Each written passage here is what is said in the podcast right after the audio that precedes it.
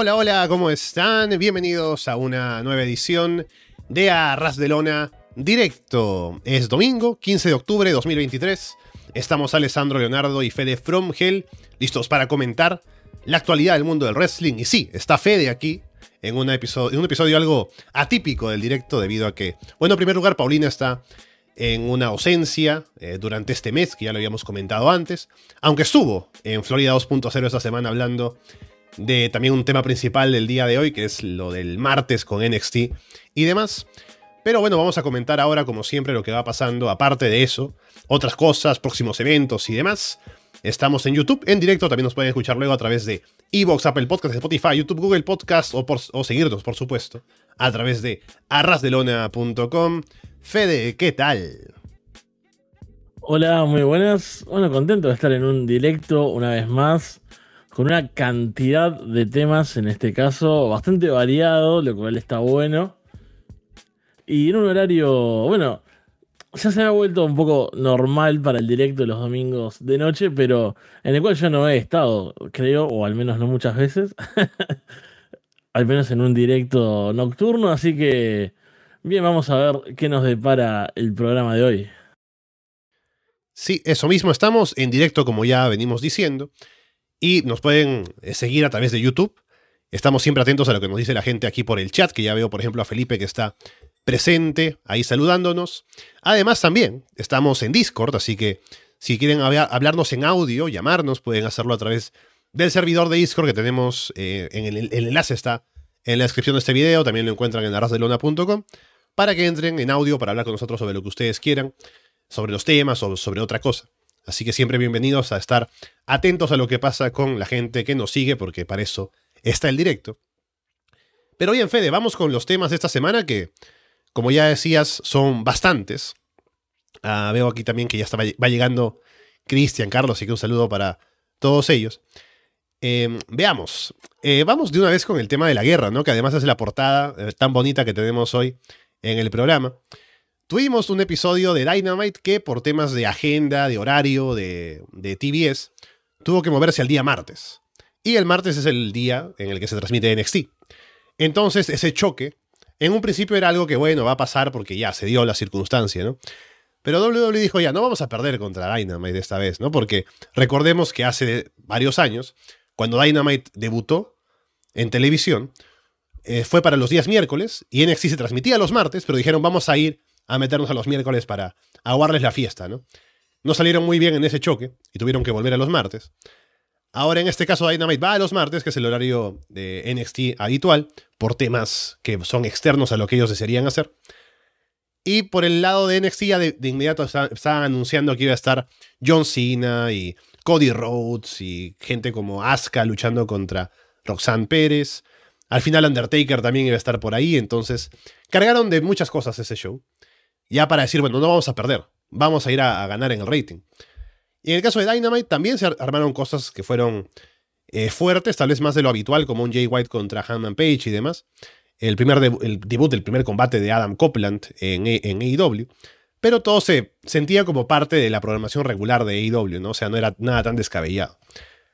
Em, pero bueno, lo que pasó fue que esta guerra se tomó más en serio de lo que parecía, o debería haber sido en un principio. Y ganó NXT por bastante, al menos en cuanto a audiencia eh, total. ¿no? Casi el millón, no llegó al millón, pero estuvo en 900 tantos mil. Y Dynamite en los 600 tantos mil, ¿no? Eh, antes de entrar en detalles de cosas que pasaron y demás, ¿qué te pareció todo el tema de la guerra entre NXT y Dynamite, Fede? bueno, me dio mucha gracia eh, por varias cosas. A mí me gusta esto, un poco de el salseo, ¿no? Los dardos ahí, esa cosa medio de, equipo de fútbol, ¿no? Eh, medio de ser hincha de una cosa y tirarse contra el otro. Bárbaro, eso me parece genial.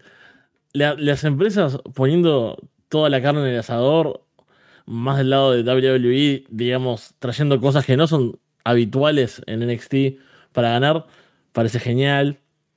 O Elite diciendo, bueno, vamos a hacer un gran programa, que suelen hacerlo, suelen poner combates fuertes. Hemos tenido varias rachas de semanas que, con Dynamite que parecían pay-per-views. No te digo últimamente, pero hubo rachas así. Todo eso me parece muy divertido. Me da un poco de ah, rechazo, si se quiere, cuando eh, esto se torna tan principal en la discusión y cuando empiezan a, o sea, cuando se toma como la victoria de ganamos, eh, NXT tiene 900.000 eh, de rating, ¿no? De gente que lo vio, y es como, bueno, no sé, es el favorito en realidad, es como, me, cuesta mucho ponerme em, en ese rol, ¿no? Me cuesta mucho también con el Elite. A ver, son dos empresas multimillonarias.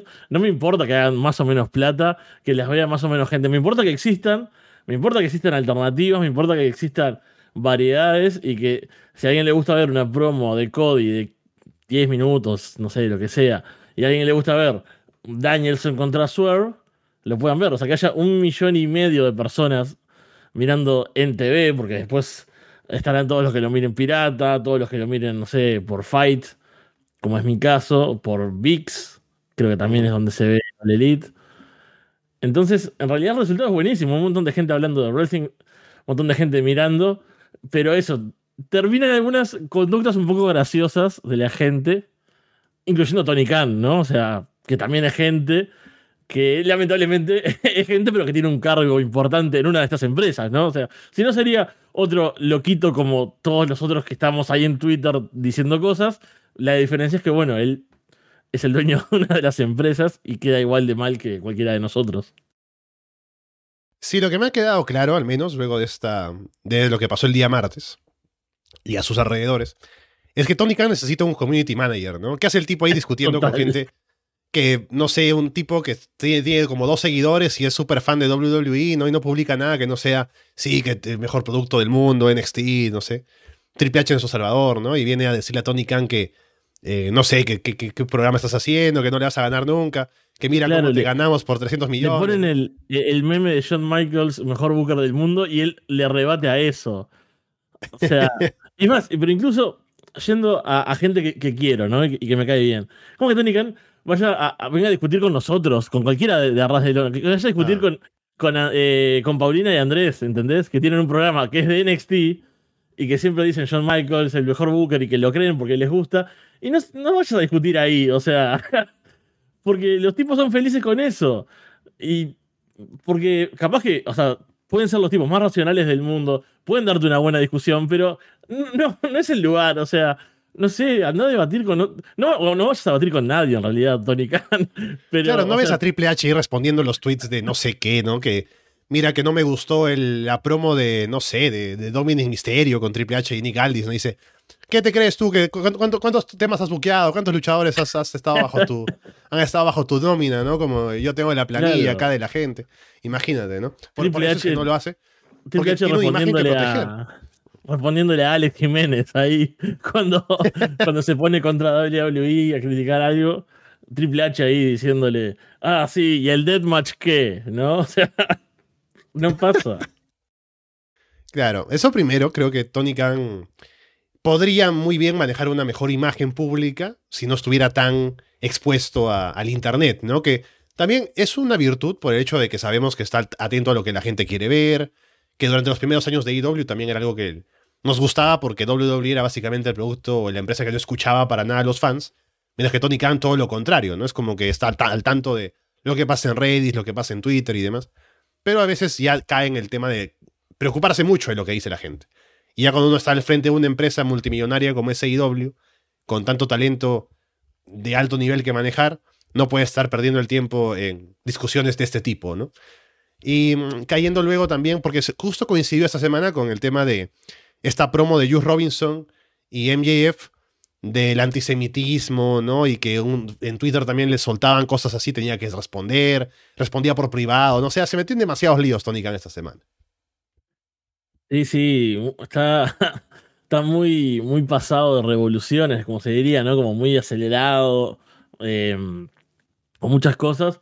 Lo que sí, ahora me acordé, y eso lo banco, cuando mencionó que había pasado un año, que su madre estuvo en una clínica y que fue cuando WWE se acercó a algunos contratos, eh, perdón, algunos luchadores para ofrecer contratos, ¿no? Todo aquello, también aquello de William Regal en ese momento, y que mucha gente se metió hasta con la madre de Tony Khan. Entonces ahí dije, bueno, si está haciendo todo esto desde el odio, ahí lo puedo defender. O sea, no defender, ¿quién soy yo para defender? Que es un tipo grande que haga lo que carajo quiera.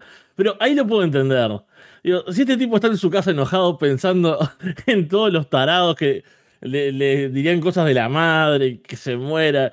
Y bueno, si está ahí lleno de odio respondiendo, un poco lo entiendo, pero igual me sigue pareciendo que necesita eh, alguien que lo asesore al respecto de, de, redes o soltar un poco, ¿no? Que es lo más fácil del mundo. Cuando tenés un problema con, con una red, tal vez es momento de soltar y alejarse, tomar un tiempo y, y calmarse.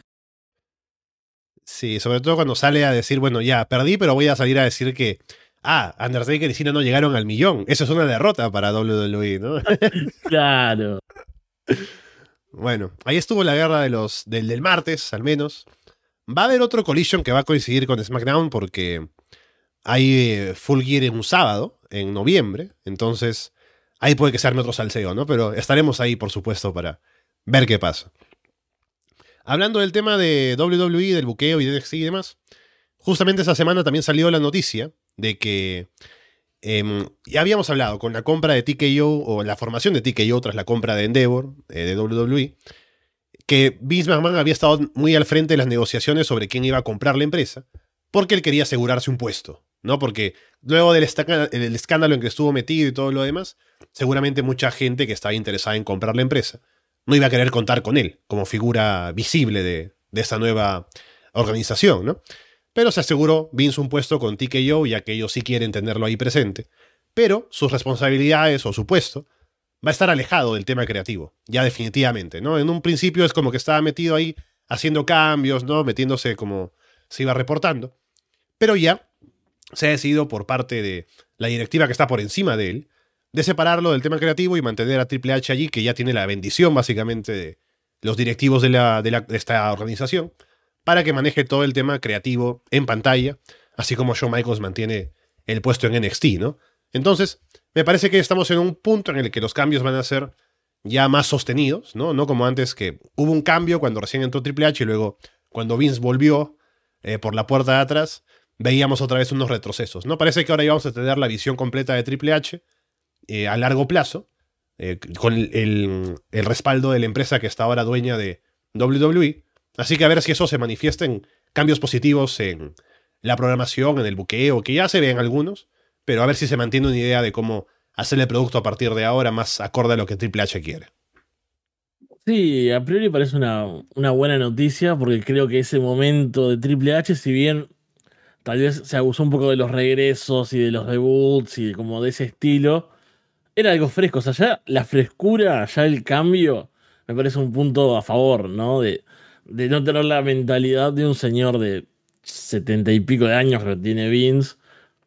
Y que bueno, que su visión es la propia de un señor de su edad y de su, de su recorrido también, ¿no? O sea, es un tipo que, bueno, hace las cosas de una forma hace tantísimos años que lo llevaron a ser el dueño de esta empresa y lo que es esta empresa hoy en día es como, bueno, se entiende que para él esa forma sea la única. Y me gusta eso, que haya como una posibilidad de cambio igual. Me, parece interesante pensar esto totalmente hipotético, ¿no? Y hablando acá de, la nada, pero con el poder, ya no, tanto eh, como algo legal, oficial, real, ¿no? Sino como de persona, de Vince. Pues yo me imagino, no sé, Triple H quiere mañana destronar a Roman Reigns, ¿no? Por más que Vince no tenga eh, la palabra ahí. No, no, hay una llamada por teléfono, no hay un Vince, tengo esta idea, ¿qué te parece? Eso porque la figura del tipo, viste que em, por lo menos los que nos ven, lo que conocemos, que hemos leído, que hemos escuchado, tienen una figura un poco, no sé, mesiánica para, para la gente que lo sigue ahí adentro. Entonces yo me imagino que un poco de eso, capaz que en grandes cosas, va, va a estar ahí. Sí, como se, reporta, no, lo, no estará en el día a día y eso me parece un agregado positivo, ¿no? Porque ese tema de los cambios último momento, eso que siempre se escucha, ¿no? Como el guion de Raw cambió media hora antes del show, se anuncia tal cosa y se borra. Creo que eso se pierde un poco, por suerte. Pero me lo imagino ahí hasta, hasta su último respiro, eh, dando alguna opinión fuerte. Y me imagino a la gente adentro escuchándolo. Aunque me gustaría así que, que Triple H le dijera que se vaya al diablo y, no, le, no le hiciera caso, ¿no? Claro, a fin de cuentas es el suegro, ¿no? Así que le llama primero para preguntar cómo están las nietas y segundo para ver cuánto tiempo más va a ser Roman Reigns campeón, ¿no? Entonces ya estará también eh, molesto a veces Triple H con tener que reportarle al viejo tantos años además trabajando bajo él y teniendo que sufrir los cambios y las cosas que él solía hacer, sobre todo con la gente que él apoyaba como desde NXT, por ejemplo, ¿no?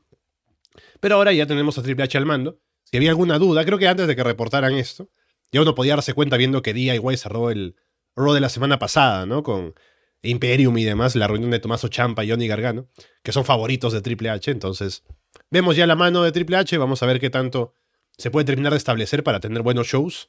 Que ya recuerdo que este WrestleMania, por ejemplo, el del año pasado, el de este año, la primera noche, ya fue un show bastante diferente de cómo fue hace un año, por ejemplo.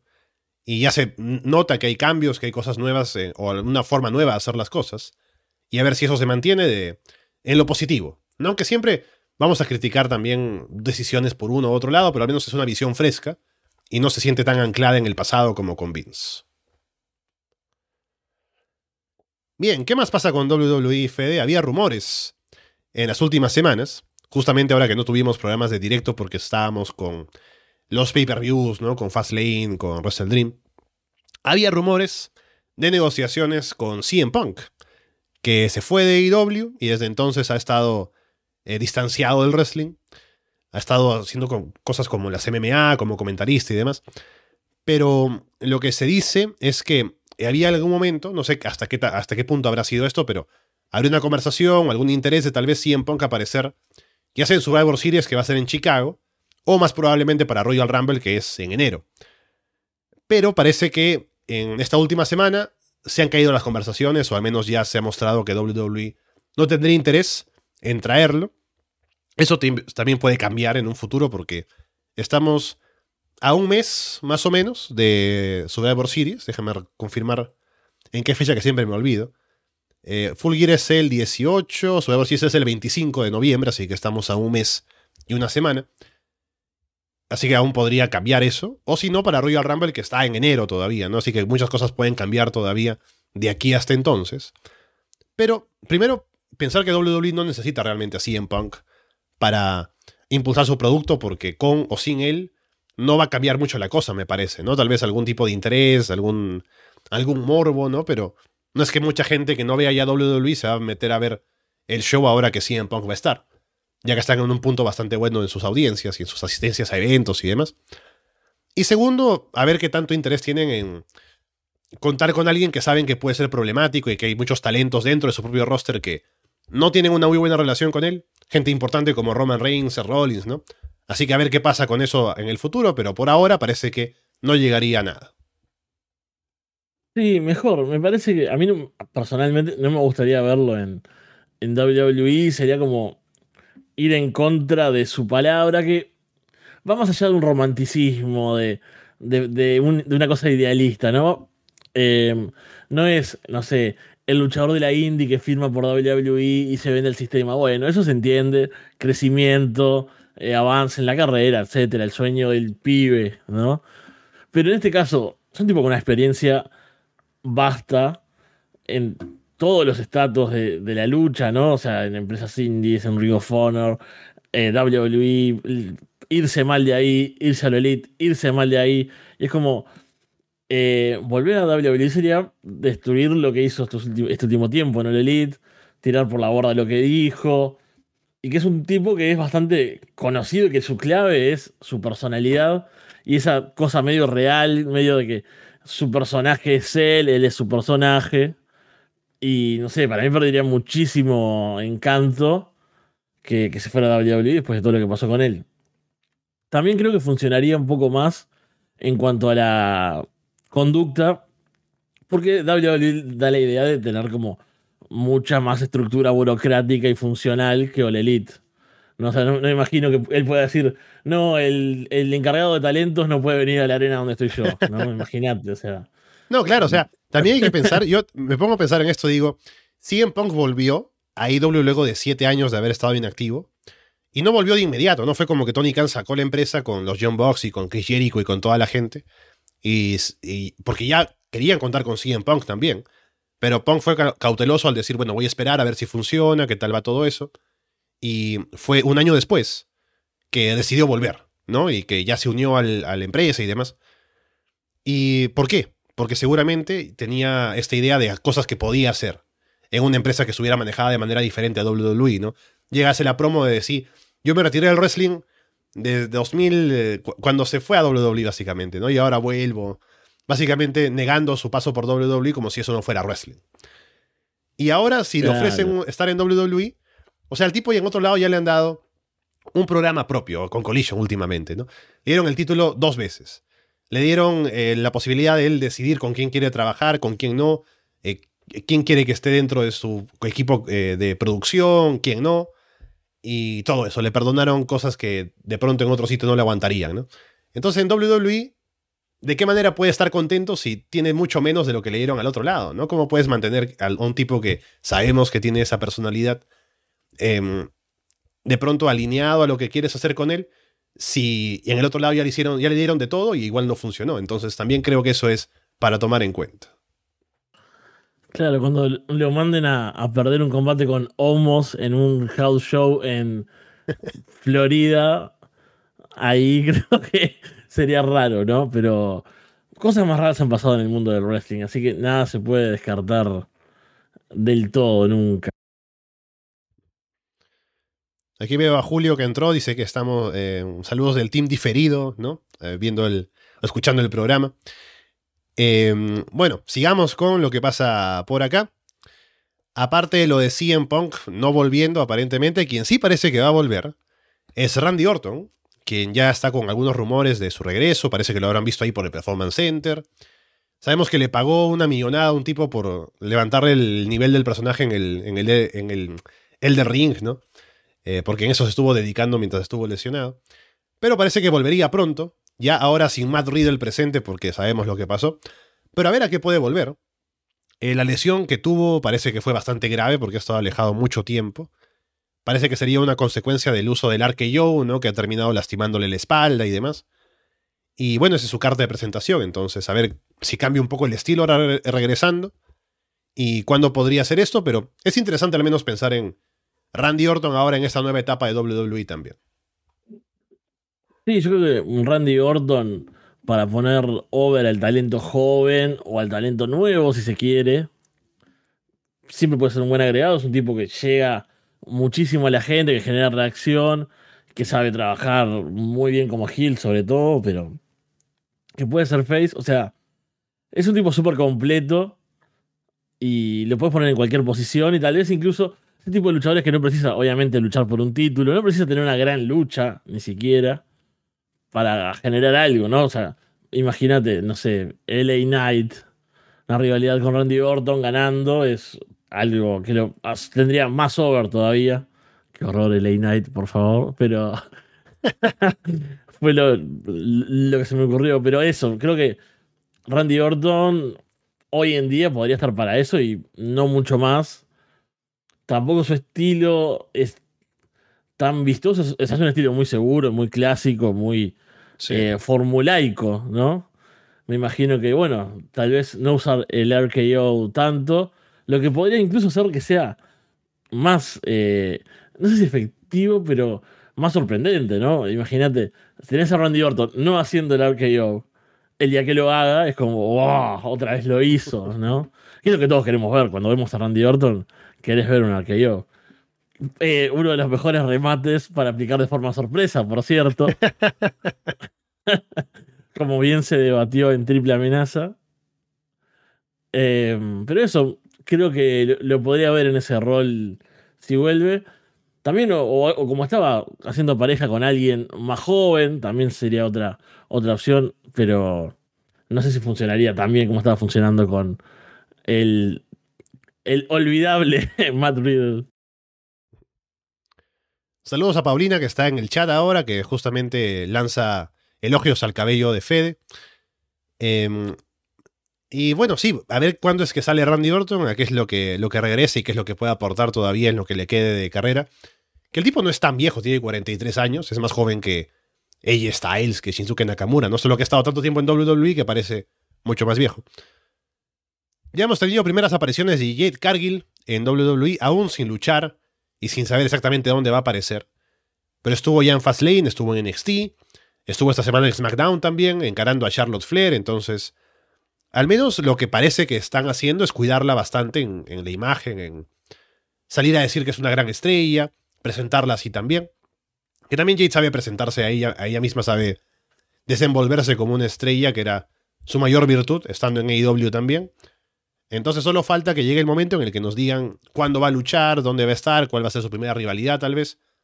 Pero ya le están metiendo ahí en cosas que parecen importantes, ¿no? Como encararla con Charlotte, hacer comentarios o tener comentarios de Rhea Ripley sobre ella, por ejemplo. Así que están apuntando alto con ella y a ver cuánto es que funciona eso con Jade en WWE. Sí, están apostando fuerte, parece. Tremenda presentación, ¿no? Toda esta previa, no sé, nota en ESPN haciendo el anuncio de la firma, estos cruces con luchadoras como Charlotte, Rhea. Aparte, creo que el estilo de Jade es muy WWE, o sea, en el sentido de que es, tiene como mucho ese it factor, ¿no? Que, les gusta eh, nombrar así, esa cosa, esa aura de estrella, esa cosa de ese porte Claro, no es que en, otras empresas no funcione. Una estrella es va a ser una estrella en cualquier empresa, quiero decir. ¿No? Lo, fue en el Elite. O sea, lo, sería en Impact, lo sería en la indie más olvidada de Dios. O sea, entra Shade y obvio que es una estrella porque eso que, impone va a ser en cualquier lado. Pero es como el lugar donde puede brillar. Claramente es eh, WWE y porque también creo que no es, no, es necesario ser tan exigente en el ring, capaz, en WWE. Ella ya lo estaba haciendo bastante bien, venía mejorando, entonces veo como que tiene todo para, para triunfar acá, obviamente. Y cuando vi ese careo con, Charlotte Flair, pensé que sería súper interesante, ¿no? Eh, empezar así de fuerte, pero pensé, en cuanto a actitud, qué tan difícil sería que Charlotte eh, pusiera, la pusiera obra enseguida, ¿no? no solo por el resultado del combate, o sea, me imagino que puede perder si es lo que le dan, eh, lo tiene que aceptar. Pero, o sea, por lo menos mi visión cuando Charlotte no está como muy convencida de lo que está haciendo, los combates no salen muy bien. Eh, hemos visto muchos combates flojos de Charlotte donde para mí viene por ese lado. Y fue lo que me quedé pensando cuando vi hoy el, el video de ese cruce. Me imaginaba que no sería un buen combate un Shade contra Charlotte Flair en el que Shade tuviese que ganar. Sí, bueno, es cierto también pensar en cómo em, el estilo de, del WWE en cuanto a las luchas femeninas, que tal vez porque han tenido ya más recorridos en main events y demás, eh, se espera algo de luchadoras importantes en el, en el show. Aunque igual tienen a, a, Nia Jax que ha vuelto, ¿no? Entonces es como que la contradicción, ¿no? Pero Eso eh, igual, decir. Jade estando ahí habrá que ver qué tanto el hecho de que no sea tan buena en el ring puede frenar su avance, ¿no? Como que ya, es como una estrella, tiene esa apariencia tan imponente, tiene la forma de desenvolverse, tiene la credibilidad de haber sido campeón en la otra empresa que la gente lo sabe. Y ahora, estando acá, estando en WWE, a ver, ya, la gente la va a recibir bien, pero una vez que está en el ring, a ver si eso no afecta el hecho de que se le, como que se le pueda considerar una, una luchadora a tener en cuenta para títulos y demás. Pero alguien como LA Knight, por ejemplo, que no es tan bueno en el ring, está súper over, entonces se puede hacer, pero hay que ver de qué manera. Tenemos noticias, eh, aparte de por fuera de WWE, ahora para comentar, como por ejemplo, el hecho de que Chris Jericho va a estar en un show de DDT, va a ser el Ultimate Party 2023 en el Korakuen Hall el 12 de noviembre, y va a estar ahí para luchar contra Konosuke Takeshita, como parte de la historia que tiene ahora mismo con la familia Don Callis y demás. Así que eso está interesante. Jericho en el, en el Korakuen Hall, en DDT, en un show en el que también, viendo aquí la cartelera, están Chris Brooks contra Yuki Bueno. Matt Cardona va a estar ahí defendiendo el título DDT Universal. Eh, también la lucha de retiro de Saki Arai y Kazuki Hirata contra Hiromu Takahashi. Así que aparece un show bastante interesante para ver y sobre todo con Jericho estando ahí como una aparición muy fuera de lo habitual, seguro que va a llamar a bastante gente para que se apunte a ver el show. Sí, me encantan estas cosas muy, muy de estos últimos años, ¿no? Muy de esta demencia en la que vivimos en el mundo del wrestling, en la que vamos a hablar más cosas de eso ahora en breve, pero de estos cruces imposibles, o sea, vos pensás hace 10 años, 5 años, eh, una cosa así, no sé, no verías a Chris Jericho en un combate en DDT. Y ahora hasta tiene sentido porque es una rivalidad de otra empresa. Eh, me parece brillante. También le tengo muchas ganas porque yo sé que Jericho, lo hemos visto, cuando tiene rivales que lo hacen como dar un paso más, ¿no? Cuando lo hacen dar el, ciento y pico por ciento, te da un buen combate siempre. Entonces, estar en, en otra empresa, en otro país, en el Korakuen Hall, que si bien Jericho tiene tremenda carrera en Japón, no es novedad, pero como en un escenario importante, así, retando a Takeshita con todo lo que significa, me imagino que va a salir a dar todo. Y bueno, Takeshita también, obviamente, está en un nivelazo. Entonces, en el combate, en el ring, ya me, me llama mucho la atención. Y por lo simbólico también. Y que se acerque gente a ver DDT siempre es bueno. Yo, lamentablemente, no, no tengo tiempo de ver todo lo que me llama la atención, pero sé que están en, un, en una buena situación, que hay campeones interesantes, hay buenos combates. Está Matt Cardona, que eso es llamativo, no necesariamente bueno, pero tiene sus cosas, es entretenido. Así que grande Jericho yendo a DDT.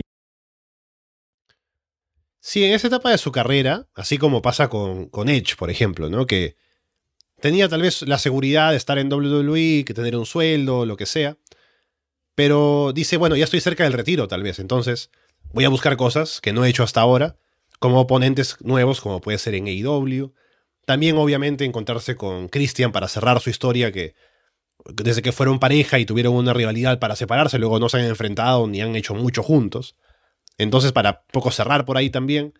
En el caso de Jericho, ya empezó todo desde lo de el, el Wrestle Kingdom y luego con AEW y todo lo demás. Y ahora está más abierto a hacer cosas como estar en las indies, estar en PWG, de buscarse cosas así raras, ¿no? Y en este caso DDT es una empresa que no solamente eh, tiene a Takeshita y todo lo demás, sino que también está de cierta manera asociada con AEW, aunque no han hecho demasiado con esa alianza. Pero sí se anunció que había una alianza entre las empresas, entonces habrá habido algún tipo de negociación también para que Jericho pueda ir para allá. En el Korakuen Hall, además, que justamente viendo aquí su, su cage match, la última vez que Jericho estuvo en el Korakuen Hall luchando fue en el 97, en un combate de parejas con New Japan. Entonces, Imagínate lo que es eso, ¿no? Así que es algo que es muy llamativo, que hasta me va a llevar a, seguramente a mí a querer ver este show y hasta comentarlo tal vez. Pero bien, ahí es algo seguramente bueno para DDT como lo fue para New Japan cuando Jericho fue para allá, con el nivel de suscripciones y compras de evento y demás, así que gana todo el mundo me parece. Y, si lo ves, esto, ¿en, qué, ¿en qué programa de Ras de Lona entraría esto? No sé si en, no sería en un, en un programa dedicado, me parece, ¿no? Sería tal vez mucho, pero si vuelve Puerta Prohibida en algún momento, uh. porque están ahí todos, todos descansando, están de vacaciones, ¿quién, ¿quién les ha dado permiso? No sé, pero no están enviando nada. Voy a, voy a reclamarles por interno. Y si ya se reactiva Puerta Prohibida, podemos grabar algo con Gui, una cosa así. Bien, bien, que, que haya algo, sí, estaría, estaría genial. Bueno, después eh, tenemos noticias por parte de Impact Wrestling, vamos a comentar en un momento la cartelera de Bound for Glory. Pero también adelantar que hay dos luchadores que están ya pensando en irse de la empresa o lo tienen ya decidido, que son Sammy Callihan y PCO. En el caso de PCO hay que preguntarse también cuánta carrera le queda al tipo porque ya es bastante mayor, tiene un estilo de lucha bastante exigente. También hay que pensar de pronto en qué lugar fuera de Impact podrían querer tenerlo para aprovecharlo y para sacarle un poco más de, provecho a lo que tiene de personaje y, de, y lo over que está, ¿no? Porque ya ha hecho muchas cosas en muchos lugares. Pero eso ya lo hablemos en un rato. Y lo de Sammy Callihan, que ha sido un luchador importante en Impact, campeón mundial y demás. Pero parece que ya habría llegado un punto en el que siente que no tiene mucho más que hacer por allá. Y en AEW están algunos luchadores que lo conocen de antes, que han estado también en sus shows de Pro Revolver y todo. Están como queriendo eh, por la, noticia era como que estaban presionando para que lo contraten. No creo que sea tanto así, ¿no? Pero están como seguramente haciendo algo de campaña para que traigan a Sammy Callihan, ¿no? Pero bueno, ¿qué te parece todo esto de momento, Fede? Eh, un poco terrible la idea de Sammy Callihan en 2023 en All Elite. Lo peor es que me imagino, él es muy amigo de John Moxley, o al menos eso creo, ¿no? Tenían su equipo, eh, algo así como Switchblade Conspiracy, si no me equivoco. Y John Moxley, con todo lo que se ha sacrificado por el Elite, todo lo que ha hecho, ¿no? No te imaginas. Hoy estoy muy, muy imaginativo, ¿no? Muy para, para escenarios, pero diciendo, che, todo lo que dice, no podemos traer a mi amigo Sammy Callihan y tener tenerlo ahí, es, me parece que altamente probable. Y Sammy Callihan, no sé, dejó de interesarme eh, hace que cinco años, capaz, una cosa así. Eh, no veo tampoco dónde podría caer más allá de, su propia empresa, ¿no? De, de Revolver. Y no me llama mucho la atención, la verdad. Después PCO es algo similar, pero más que nada por una cuestión de, edad y de lo que puede llegar a ser hoy en día. Em, siempre me parece muy divertido, si tiene un combate hardcore ahí, verlo morir contra el filo del ring siempre es un gran spot tuvo este combate eh, en Impact, no me acuerdo en cuál pay-per-view, eh, que fue bastante sangriento y estuvo súper divertido. Pero claro, no lo veo en otro lado hoy en día. O sea, teniendo un combate una noche en All Elite, no como, no sé, algún retador de algo totalmente random, como fue Nick Gage en su momento. ¿Te acordás cuando estuvo contra Jericho? Eh, me lo imagino así. otra vez que hagan las cinco pruebas, porque aparte viste que All Elite un poco recicla sus ideas. ¿No? Hay una serie de combates, boom, te traen a, PCO de la nada para que se mate ahí, se rompa la espalda y, se vaya a la casa, pero no lo veo tampoco. En Ring of Honor tuvo su época también, no hace tanto, o sea, previo a que fuese parte de, All Elite, digamos, a que fuese em, propiedad de Tony Khan. Y llegó a ser campeón mundial y todo, ¿no? Pero también este de Ring of Honor, que es como más con gente nueva y eso, ¿Qué le pondrían ahí a poner over el talento joven? No sé qué tan efectivo sería. Entonces, no les encuentro mucho lugar a ninguno de los dos, más allá de, las indies. Y no sé, PCO siempre es divertido igual. O sea, yo me entero que está PCO en un show de, no sé, ICW, No Horse Bar, ahí luchando entre las cadenas. No, me parecería genial verlo ahí matándose eh, aparte no le tiene miedo a nada a ese señor que tiene 50 y largos años, me parece. Y sigue ahí matándose. Me gustaría eso, verlo en las indies. 55, qué grande. qué grande PCO. Pero sí, no les veo mucho más eh, que eso. Sí, pienso parecido. Creo que no se me ocurre lugar para PCO, a menos que sea Ring of Honor, pero tampoco es que haya demasiado que sacarle a Ring of como más allá de... O sea, si ahora Ring of Honor es más un show que tú sintonizas para ver combates, ya, PCO está ahí, pero necesita como algo más, ¿no? Con la historia del Frankenstein y alguna cosa así rara como hacían en Impact, que funcionaba bastante bien. Así que si fuera de contexto pones a PCO a luchar en algo y es como que ya, un buen combate seguramente, pero no demasiado que ofrecer. Y Sammy Callihan tampoco me llama mucho a tenerlo en AEW, sobre todo porque hay tanta gente para utilizar que no se utiliza tanto. Y ya tener a alguien más que por amiguismo, digamos, va a tener un espacio en el show para hacer cosas que uno preferiría tal vez tener ese espacio para que otra gente haga otras cosas. No sé si sea lo más conveniente, ¿no? A ver si al final funciona el estar abogando por Sammy Callihan a ojos de Tony Khan. Pero habrá que ver cuál es su destino. Igual no me interesa tanto Sammy Callihan, sinceramente, igual que como tú lo decías. PCO un poco más, pero veremos. Es una época además esta, que es bastante interesante en cuanto a la longevidad de las carreras, ¿no? En comparación con décadas y eh, épocas del pasado en el wrestling, como que los 35 era ya la vejez, básicamente, casi el retiro de algunos luchadores. Ahora, 55, Jericho con 53, están haciendo cosas importantes todavía. Eh, Sting, ni qué decir, ¿no? Así que. Sí, y son, y son gente que vienen de una época en la que haría también. Pero son claramente la gente que se ha cuidado, ¿no? No, no los tipos que han estado pues metidos en sustancias y demás. Entonces llegan a un punto en su carrera en el que están todavía bien físicamente, se pueden cuidar. Hay además el DDP yoga y todo eso, entonces aún se puede, ¿no? Y bien por ellos, y bien por nosotros que aún podemos disfrutar de lo que puedan hacer hasta las últimas etapas de, de lo que le permite el cuerpo. Bien, hablando de Impact, hablemos de el pay-per-view, que es el más importante del año para la empresa, que es eh, Bound for Glory, que viene este próximo eh, sábado, 21, la próxima semana. Tenemos una cartelera que se ve interesante, vamos a ir leyendo por acá. ¿Qué es lo que tenemos exactamente? Hay un Monsters Ball Match, un combate que es básicamente un combate hardcore, que es una Fatal Four, PCO, Rhino, Steve Macklin y Moose. Que justamente mencionabas un combate sangriento de PCO, fue contra Steve Macklin en un pay-per-view.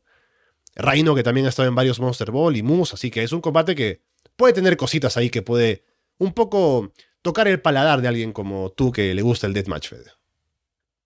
Contra Macklin fue, ¿no? Lo pensé, tuve la duda, dije, mejor no decir nada antes que, fallar.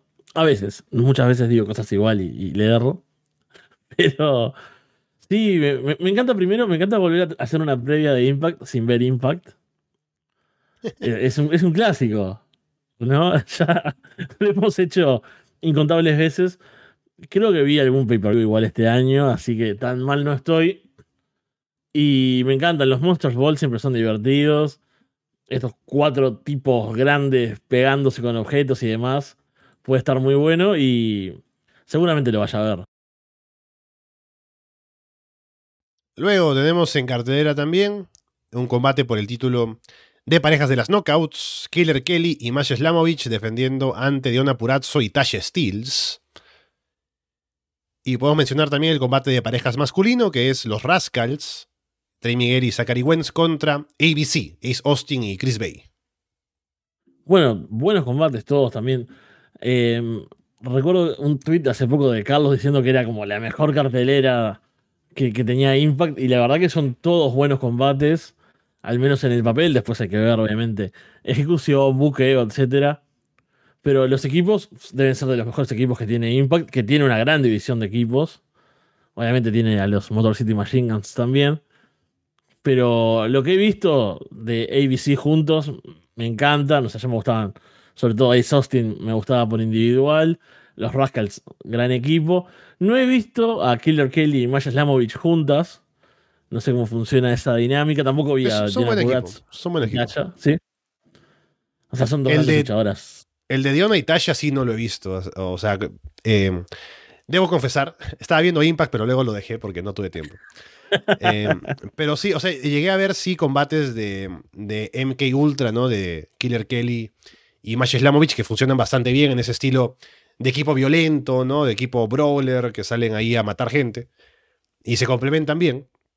No sé de Diona y Tasha, de, qué, de dónde salió este equipo, pero tal vez puede salir algo interesante ahí con Diona sobre todo y a ver cómo Tasha se adapta a su estilo como para ir por otro lado, ¿no? Como lo técnico y lo, y lo high flying un poco. Pero sí, al menos en cuanto a personalidades, creo que aportan bastante. Y ni qué decir también del otro combate, ¿no? De los Rascals contra ABC, que seguramente será buenísimo. Hay un eh, combate, un Gauntlet Match, que es básicamente como un Royal Rumble, ¿no? Es el Caldwell Shot Gauntlet de 20 personas, que tienen de momento anunciados a Jake Something, Dirty Dango, Champan Sink, Eric Young, Jordan Grace, Brian Myers, Shera, Kylie King, Jody Threat y Bully Ray y el que gane eh, este combate recibe un trofeo que es con un contrato con el que podrán retar a cualquier eh, campeonato que ellos deseen en, el transcurso de un año, ¿no?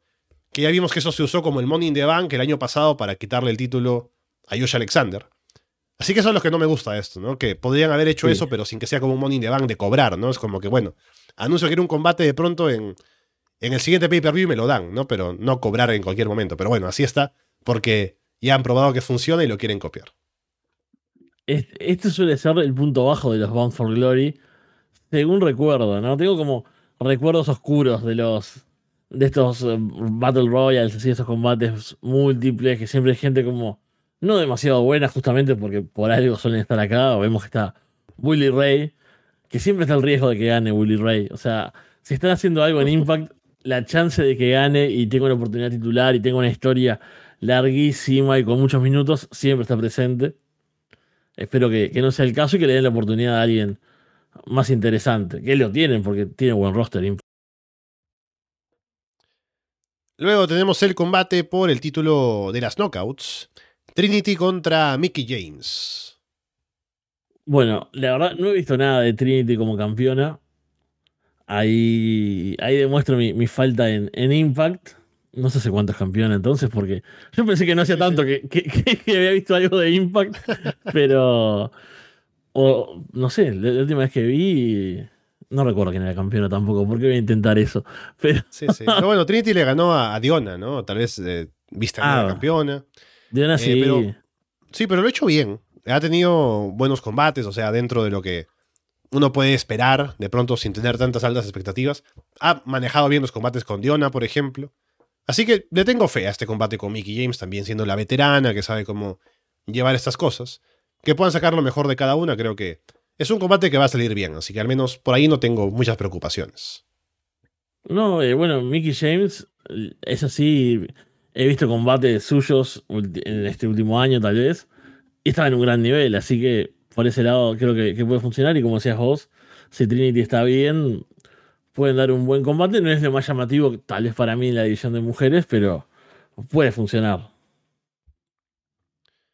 Luego tenemos el combate por el título de la X Division. Chris Sabin contra Kenta. Uf, eso tremendo, ¿no? Es muy también como hablábamos con, lo de Jerry, con estas cosas locas de, de esta época estos cruces eh, en Impact, ¿no? Kenta, bueno, Chris Sabin, que podemos decir, siempre que tenemos la oportunidad de hablar de, ellos, eh, hablamos maravillas, porque claramente Arras de Lona ama a los Motor City Machine Guns. Y tengo hype. Sabemos que Kenta a veces no trabaja como con todo su potencial y que también, bueno, no está en su pico de rendimiento. Pero creo que con un rival como Sabin lo puede motivar a darlo un poco más. Así que tengo, tengo bastante hype por este combate. Hablando de combates con hype, llegamos a los últimos dos. Y este no tiene título, no tiene nada, pero vamos a dejarlo aquí como nuestro co-combate más importante. Will Osprey contra Mike Bailey. Uf, bueno, ¿qué decir de dos de los mejores luchadores?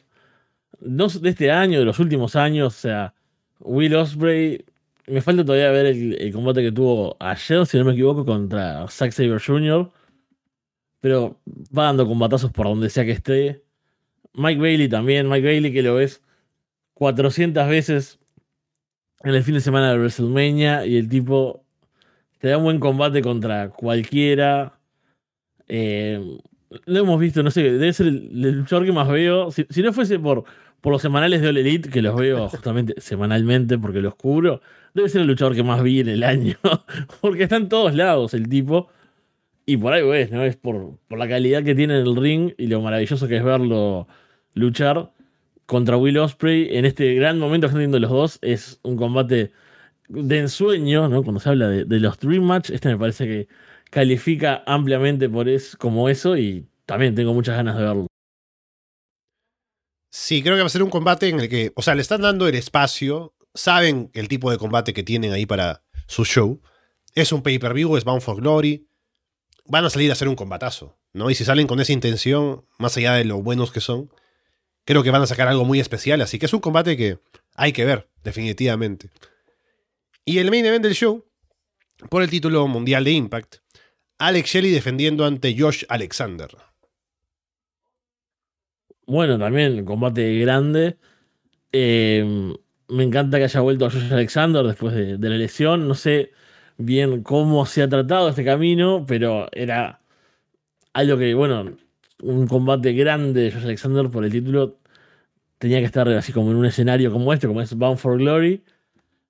Y acá, una vez más, eh, voy a pecar de desconocimiento. No sé qué tanto ha luchado desde su regreso. Sé que estuvo en New Japan, en New Japan también, estuvo luchando en un combate de tríos por ahí. Pero es maravilloso. Josh Alexander también. Así que eh, me tengo que repetir, ¿no? del hype que me genera. Me estoy dando cuenta de, lo buena que es esta cartelera. Ya lo sabía, ya la vi cuando, cuando hablamos de los temas que íbamos a, tratar. Cuando te decía Carlos, lo comentó en, en Twitter. Pero ahora viéndola así, punto por punto, combate por combate, es como. Tiene, no sé, cinco combates que me generan muchas ganas de ver. Es es tremendo. Eh, espero que todo salga bien. eh, O sea, que, que estén a la altura. Y espero que no haya decisiones raras de buqueo. Que Impact no sea tan Impact. No sea tan TNA en realidad. Que es como eh, esa diferencia que, que se hace a veces. No, no sé, acá tenés Alex Shell y Josh Alexander cerrando el show. Combatazo, imagínate, no sé, 20 minutos los tipos dándolo todo. un- Una masterclass de wrestling. Después de Mike Bailey y Will Ospreay. Y aparece Bully Ray con Tommy Dreamer haciendo algo. No. Instalando Eh, un podcast, ¿no? En Ringside, ¿no? Y Bully cobra su, su, eh, Call Your Shot, ¿no? Que ganó más temprano. Claro. Es un riesgo, es un riesgo, pero ojalá no suceda. Sí, bueno, eh, también contento con tener a Josh Alexander de regreso luego de la lesión que tuvo. El- la coronación de Alex Shelley desde que pasó se sintió algo como muy espontáneo, como que no era parte de un largo plan, porque claro, la coronación de McLean tampoco lo era por la lesión de Josh Alexander, en ese momento al menos. Así que ahora un poco como que se siente el momento tal vez en el que van a retomar el rumbo, ¿no? Con Josh Alexander campeón otra vez, luego de un gran combate con Alex Shelley, que tuvo sus meses de campeón mundial y, y todo muy bien, aunque no fuera tal vez el plan original hacerlo así. Pero con un gran combate, un buen final de Bound for Glory, creo que vamos a terminar contentos. Entonces, bien por Impact, ¿no? Ya sacaron la noticia de que se han vendido todas las entradas para este show, que no son tantísimas, ¿no? Pero eh, igualmente es un...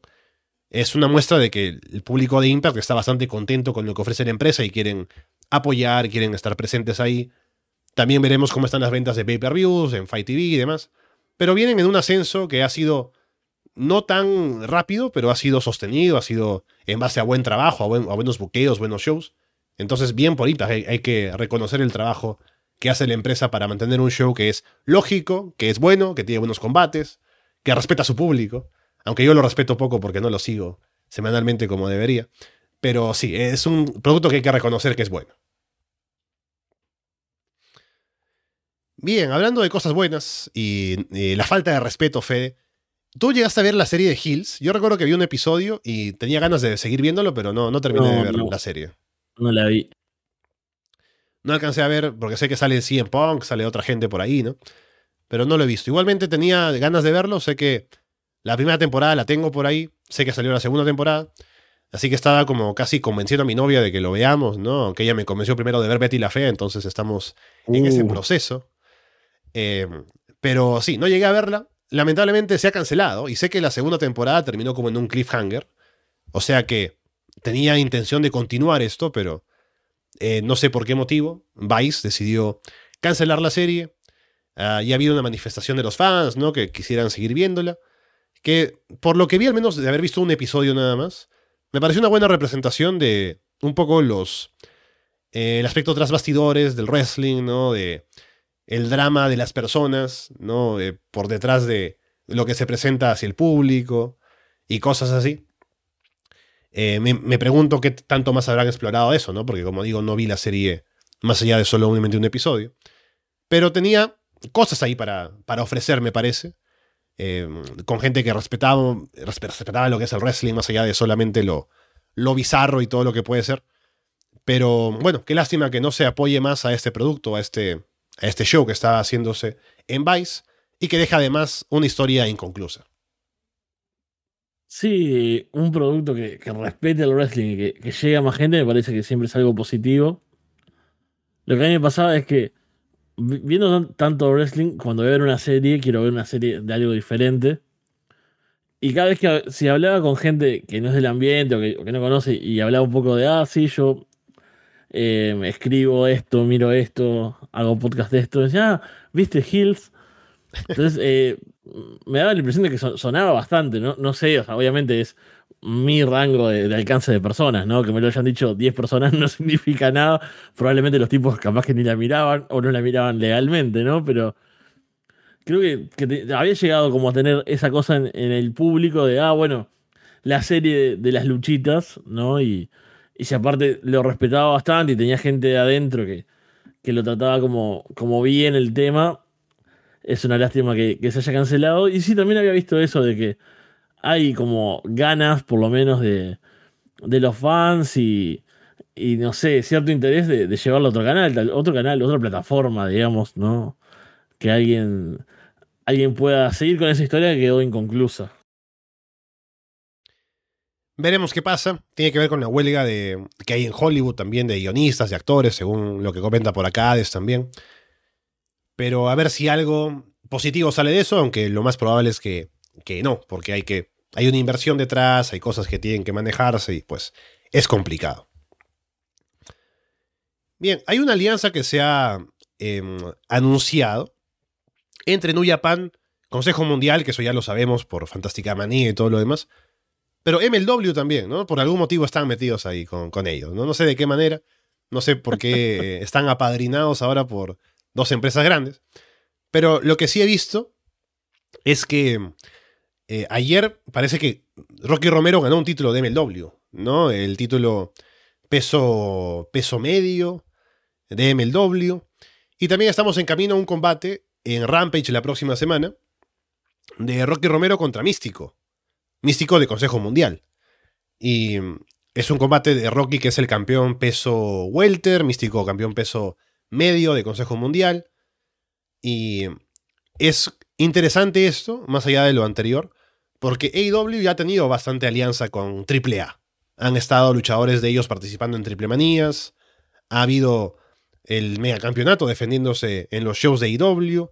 Ha estado el campeón hijo del vikingo presente en los shows, por ejemplo.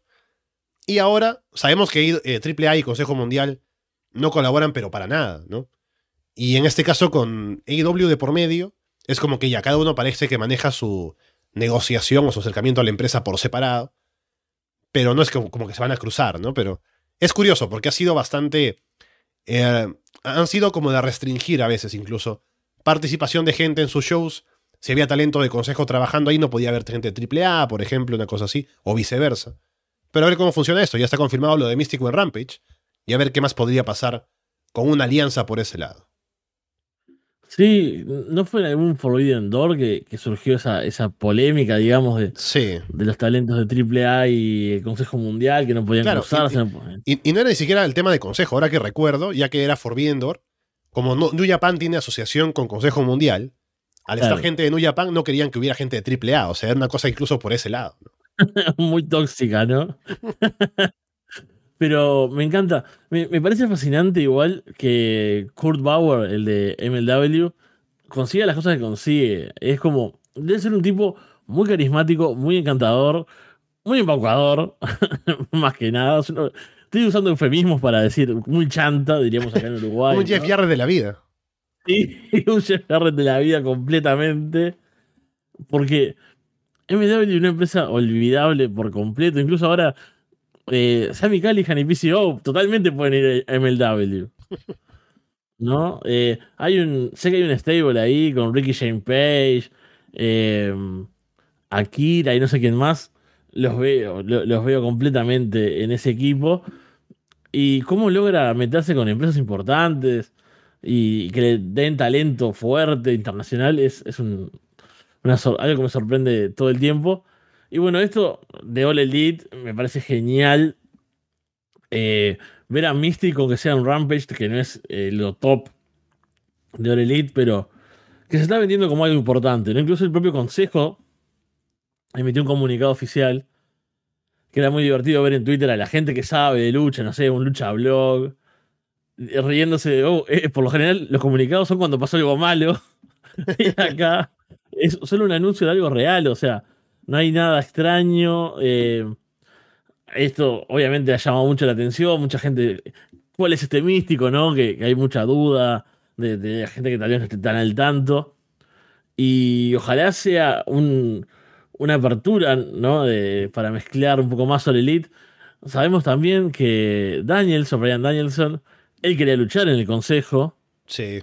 Y por qué no, no hay una puerta que se abre acá. Rocky Romero, eh, eh, hay que reconocer todo lo que ha hecho este, este, tipo por el wrestling en los últimos años. O sea, las puertas que ha abierto, los, eh, las amistades, que, las cosas que ha unido, y uno lo ve ahí, las luchas que ha tenido también, ¿no? Porque está teniendo un gran año en el, en el consejo. Lo, que he visto, así como sus luchas tops, son, son tremendas. Y me encanta. Y espero que no sea un problema con AAA, o sea, mientras lo puedan manejar. Es como como nos están enseñando, ¿no? Adam Cole y MJF, esta cosa de apertura, vos podés tener diferentes amigos y, y que podés tener eh, atención y, cariño para, para ambos sin tener que, que, dejar uno de lado. Incluso, no sé si lo llegaste a mencionar, Cutie Marshall es campeón en AAA. Sí, sí, sí, es cierto, es cierto. Eh, así que es una relación bastante fuerte. Estaría bueno que, se pudieran mantener. Y está bien, si no quieren que compitan luchadores de consejo y de AAA en un mismo evento, que no, que no suceda, no hay problema, pero que estos cruces se puedan seguir dando. Eh, New Japan y el consejo trabajan hace mucho tiempo, aunque es novedad para, la gente a veces, ¿no? Porque no saben, no sé, de Fantástica Manía o, o de los luchadores que a veces van a, no sé, el beso Super Junior, por decirte algo.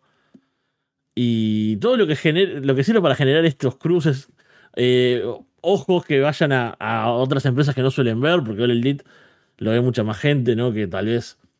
No sé si mucha más, gente diferente, ¿no? Pero a mí el cruce de públicos me encanta. Porque pienso que es lo que me llevó, por ejemplo, a mí a, mirar muchas más cosas que no sean WWE. Y todo lo que sea abrir el panorama me parece que es fascinante. Y lo aplaudo siempre ese maldito Rocky Romero, ¿no? Lo que le sirve es hablar inglés, español y japonés, ¿no? Todo lo que ha hecho en el wrestling solamente por poder conectar con tanta gente. Bien, una última noticia antes de pasar a cosas de los shows semanales. Chris Hero va a volver a luchar, Fede, en eh, West Coast Pro. Sabemos que ha estado ahí trabajando como booker en los shows, pero ya se ha anunciado que va a estar enfrentándose a Timothy Thatcher, ahora déjame confirmarte, tú lo debes saber, ¿no? Pero aquí lo menciono, el 17 de noviembre. Exactamente. Eh, en el eh, Whiplash de West Coast Pro. Así que, bien, ahí está, de vuelta al ring. Chris Hero, a ver qué tanto puede todavía ofrecer. Y no tengo ahora, voy a buscar el dato de cuándo fue su último combate eh, luchando. Pero bien, también sé que está trabajando, nos había dicho que estaba empezando a trabajar en AEW. No he escuchado más de eso, ni lo he visto presente en los shows, ni nada así, así que no sé qué tan ligado esté a la empresa, pero sí está comprometido completamente con West Coast Pro y va a estar luchando próximamente en noviembre. Eso sí, me da mucho hype. Eh, era uno de mis luchadores favoritos en su momento. Eh, hoy de mañana vi la noticia. La pasaron en, un grupo. Y yo acá estaba reaccionando como, no sé, si hubiese ganado la lotería, tratando de explicarle a mi novia que mi novia sabe de wrestling hace más o menos un año, ¿no? Que es el tiempo que llevamos juntos. Claro, hace un año que Giro ya no luchaba. Entonces, eh, yo recién me había despertado, creo que llevaba cinco minutos despierto, ya había agarrado el teléfono y fue de las primeras cosas que vi en el día.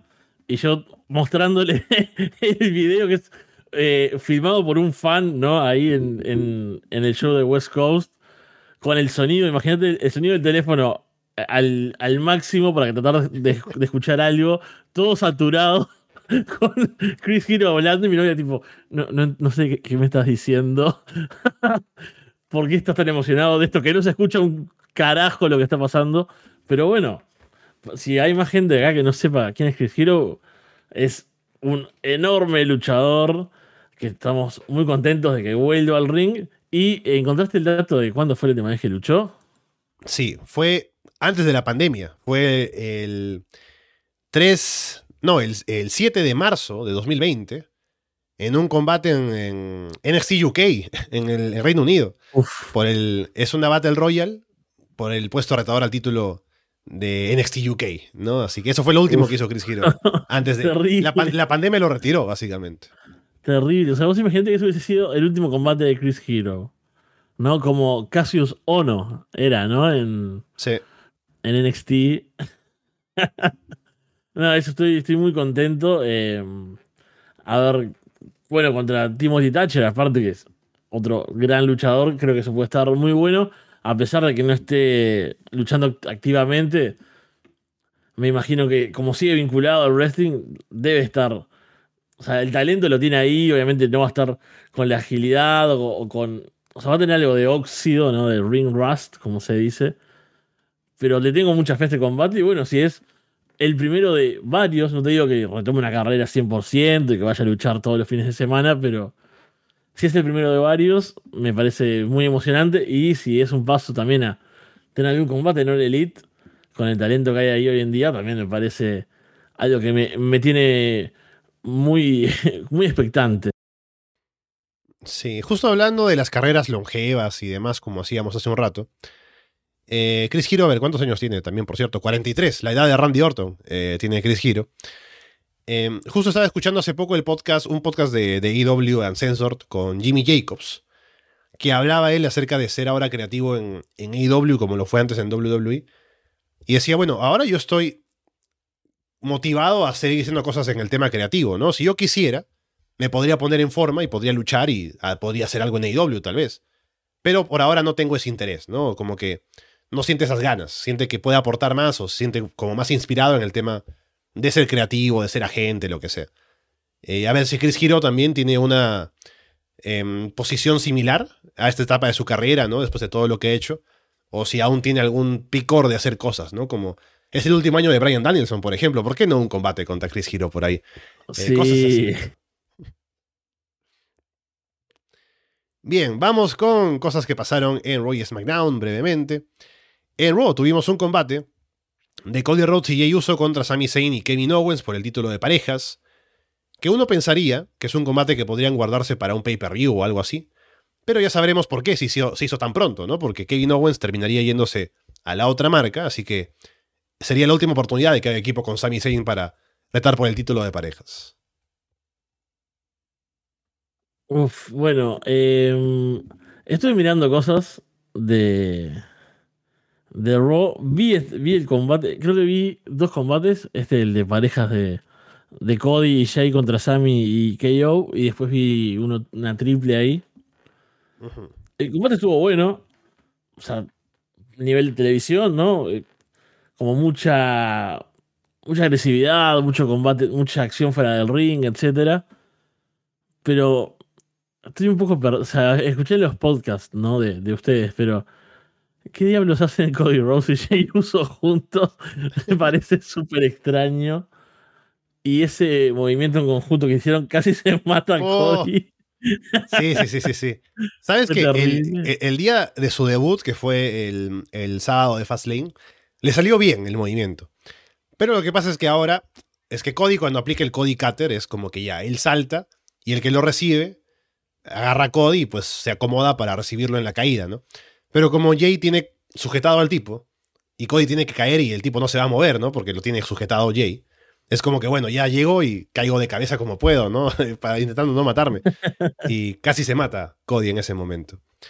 Eh, pero sí, eh, ahora lo que hacen, evidentemente, es emborracharse para salir en la rueda de prensa. Eso sí lo hacen bien. Y. No, bueno, me parece que es un equipo que está funcionando al menos porque el público está interesado, ¿no? Así que. Bien por ahí. Ya tenemos retador también al título eh, mundial peso pesado de Seth Rollins, que es Drew McIntyre, que salió ahí a, retarlo y ya se aceptó por ahí el reto. Hubo un combate de Drew contra JD McDonough, pero poco más. Lo importante es que Drew va a retar a Seth Rollins y también el tema de si va a ser como face o como, o como. Sí, eso casualmente lo estuve viendo porque cubrí un par de semanas Monday Night Raw, tuve que ver el show entero. Y vi un poco que están jugando con eso de que Drew McIntyre está como por la suya, ¿no? Como que solo piensa en sí mismo, que en un momento no me acuerdo a quién estaban atacando en el ring y él miró para atrás como, uy, hago algo, no, mejor no. Y acá en realidad cuando interviene es cuando sale Dominic con el maletín como para que canjee Damon Priest y es en realidad un deseo egoísta, ¿no? De que él está como para retar a Seth y no es como una cosa heroica, mismo es lo que discuten después con, con Rollins. Me gusta a mí, Roman McIntyre me parece brutal, siempre me, encanta verlo creo que con Rollins pueden tener un buen combate según cómo lo buqueen y según, bueno, qué quieran hacer con ellos. Pero Drew McIntyre es una estrella, así que como face o como heel puede funcionar. Y eso me, me gusta verlo en la órbita de algún título siempre. Luego hubo un ataque de Imperium a DIY durante una entrevista que estaban conduciendo. Ya mencionaba que DIY cerraron el Raw de la semana anterior, uniéndose otra vez. Aquí eh, están nuevamente un poco con la, los chistes, ¿no? Que Uf. por el lado de Gargano está. No, no, no tampoco voy a decir que está bien, ¿no? Pero es no. su personaje. con el lado de Champa es como que pierde algo que tenía él en solitario, estando ahora con el tipo que, que hace chistes a su costado, ¿no? Pero bueno, el chiste para ellos fue que Imperium llegó a pegarles, ¿no? Y dejarlos ahí tendidos. Así que al menos el combate de DIY contra Imperium está bueno. Pero a ver si un poco manejan el tema de cómo presentarlos al público para que se sienta especial, ¿no? Porque ellos dicen, sí, DIY era el movimiento, ¿no? En NXT, que era la gran cosa, pero bueno, hay que ver eso un poco en pantalla en lugar de contarnos lo bueno que era hace años, ¿no? Me, me, mató todo esto, porque a mí me gustaba en su momento, ¿no? DIY, o sea, Johnny Gargano, Tomás Champa juntos después. Mire toda esa debacle, la, la, historia repetida, eterna, el drama, mirarse las manos, qué violento que soy, etcétera, etcétera. Ya sabemos todo lo que pasó. Pero vi este, este segmentito y, fue terrible, porque en realidad son dos buenos luchadores que tienen carisma a su forma. Tomás Champa tiene carisma a su forma. Johnny Gargano se desenvuelve. Me parece, me parece horrible a mí en realidad. Johnny Gargano. Eh, sí, pero se puede decir que tiene carisma. No, no es de mi agrado. Eh, eso sería lo, justo y lo, más cercano a la objetividad que puedo ser. Pero empieza este segmento y Champa le dice algo así como: Ah, las malas noticias son no sé qué, jajaja. Y es como, eh, porque Bad News, eh, jaja, Wade Barrett. Y es como, oh por Dios, qué espantoso esto. Ya empezamos mal. Y nada, Johnny Gargano nunca me pareció gracioso, entonces eso como, esa parte de ellos no me gusta. Que, que les den luchas, o sea, que, lo, que los muestren en el ring, si son muy buenos en eso. Y es lo que precisamos, va a pasar con Imperium, que también son tremendos luchadores. O sea, esa acción va a ser buenísima. El problema es cómo se presenta en pantalla y cómo te lo demuestran si no los viste, ¿no? Porque yo vi DIY en su momento, ¿no? Y digo, uy, sí, me acuerdo esos combates. Pero si no los viste, es como, ¿quiénes son estos tipos que pretenden ser graciosos? Y dicen que esto lleva años in the making, ¿no? Que es esa frase. O sea, te hablan como si fueran Triple H y Shawn Michaels formando DX otra vez, ¿no? Es como que, bueno, una cosa es una cosa y otra no, ¿no? Claro me, me mató un poco, pero bueno, ya te digo, es un combate que si se da en un pay-per-view grande y no sé, le dan sus buenos minutos y su buqueo correcto, lo voy a querer ver. Pero eso, el problema en una empresa como WWE es la presentación, la historia, cómo se ven en pantalla y no parece demasiado bien, al menos por esto poquito que vimos hasta ahora. Hubo un brawl, estaban luchando Raquel Rodríguez y Nia Jax en un combate que, para ser justos, estaba siendo al menos entretenido porque salían a pegarse duro las dos. Luego interviene Rhea Ripley y luego Shayna Baszler, que es la que termina mejor parada al final. Así que hay movimiento ahí en la división femenina, en la cercanía al título mundial, peso pesado, que siempre tengo que pensar cuál de los dos es el que tiene cada una. Y mm, me parece que todo apuntaría a tal vez una Fatal Four, ¿no? Con Rhea contra Raquel, Naya y Shayna, eventualmente. Sí, Nia Jax me gusta cero, me, sigue pareciendo terrible, pero es también, nada, un poco la idea que, quedó, ¿no? Este combate es bastante corto, termina con esta intervención. Eh, es cierto que lo que estaba viendo no estaba tan mal porque fueron algo simple, ¿no? Estaban, eran dos mujeres grandes pegándose. No era Big Meaty Woman Slapping Meat, tampoco, no llegaba. La gente no gritaba Meat, pero eran dos luchadoras grandes, no sé, dándose con algún close, una big boot, ¿no? Hay incluso una powerbomb, creo, de, de Raquel, si no me equivoco, que luce bastante impresionante.